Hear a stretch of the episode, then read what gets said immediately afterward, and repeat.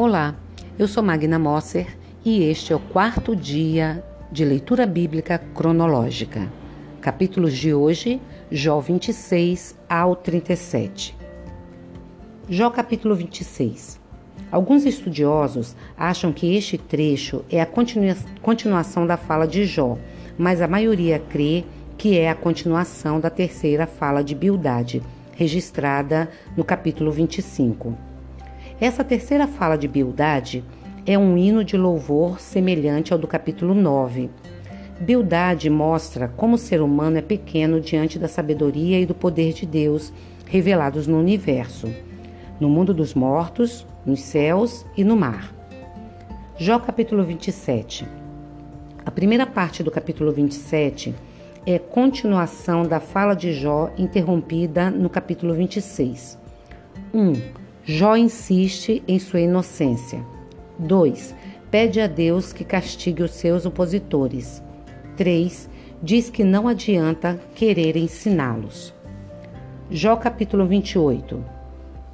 Este capítulo, que encerra os diálogos de Jó com seus amigos, é um elogio à sabedoria e introduz o confronto de Jó com Eliú e com Deus. Tanto Jó como seus amigos diziam ter sabedoria, mas o autor do livro de Jó recomenda a posse de uma sabedoria mais elevada e preciosa. Esse hino consta de três partes. 1. Um, pedras preciosas e metais são difíceis de localizar e explorar. 2.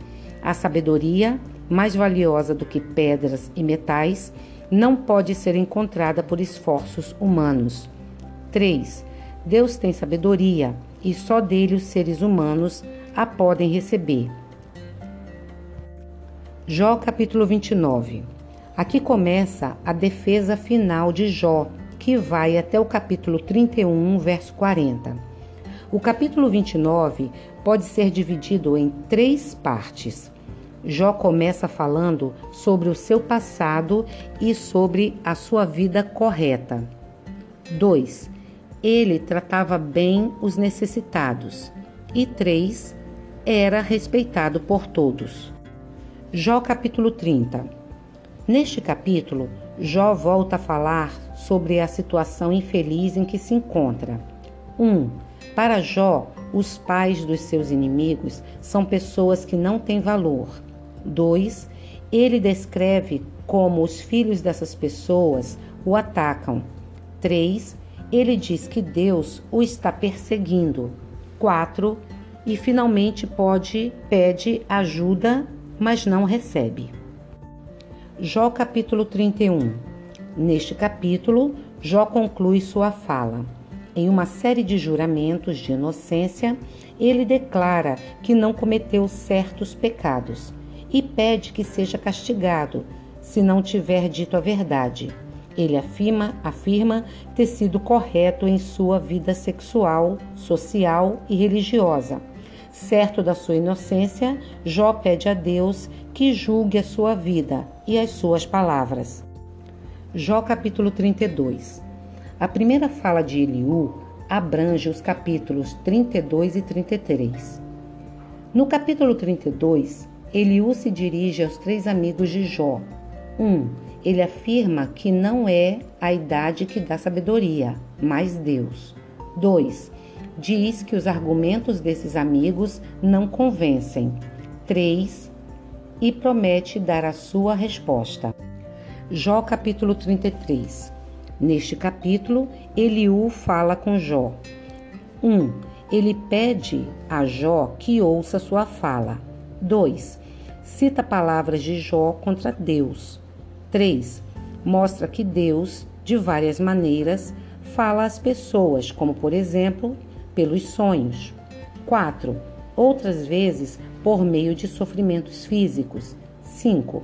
As pessoas são restauradas quando reconhecem seus pecados. E 6. Conclusão.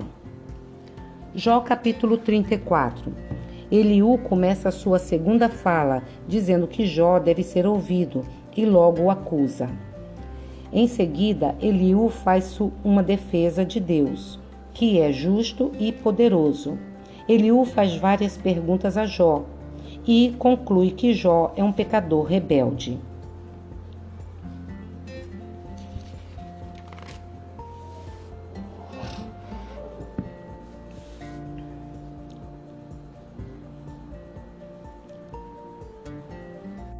Jó capítulo 35. Em sua terceira fala, Eliú afirma: 1. Um, que Deus não atende o pedido de Jó porque Jó é um pecador. 2. Que os pecados de Jó não atingem a Deus, mas as pessoas. 3. Que a maldade das pessoas impede que Deus as ouça. E 4.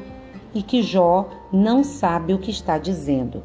Jó capítulo 36. A quarta e última fala de Eliú abrange os capítulos 36 e 37. Ele continua a fazer a defesa de Deus. Deus é justo, o orgulho e o pecado causam sofrimento, o sofrimento de Jó é uma lição de Deus para ele. Deus é poderoso, sábio e digno de louvor. O poder de Deus se revela nas tempestades. Uma série de perguntas mostra que Jó não é capaz de dialogar com esse Deus e volta ao tema inicial do, do capítulo 36. Deus é poderoso e justo.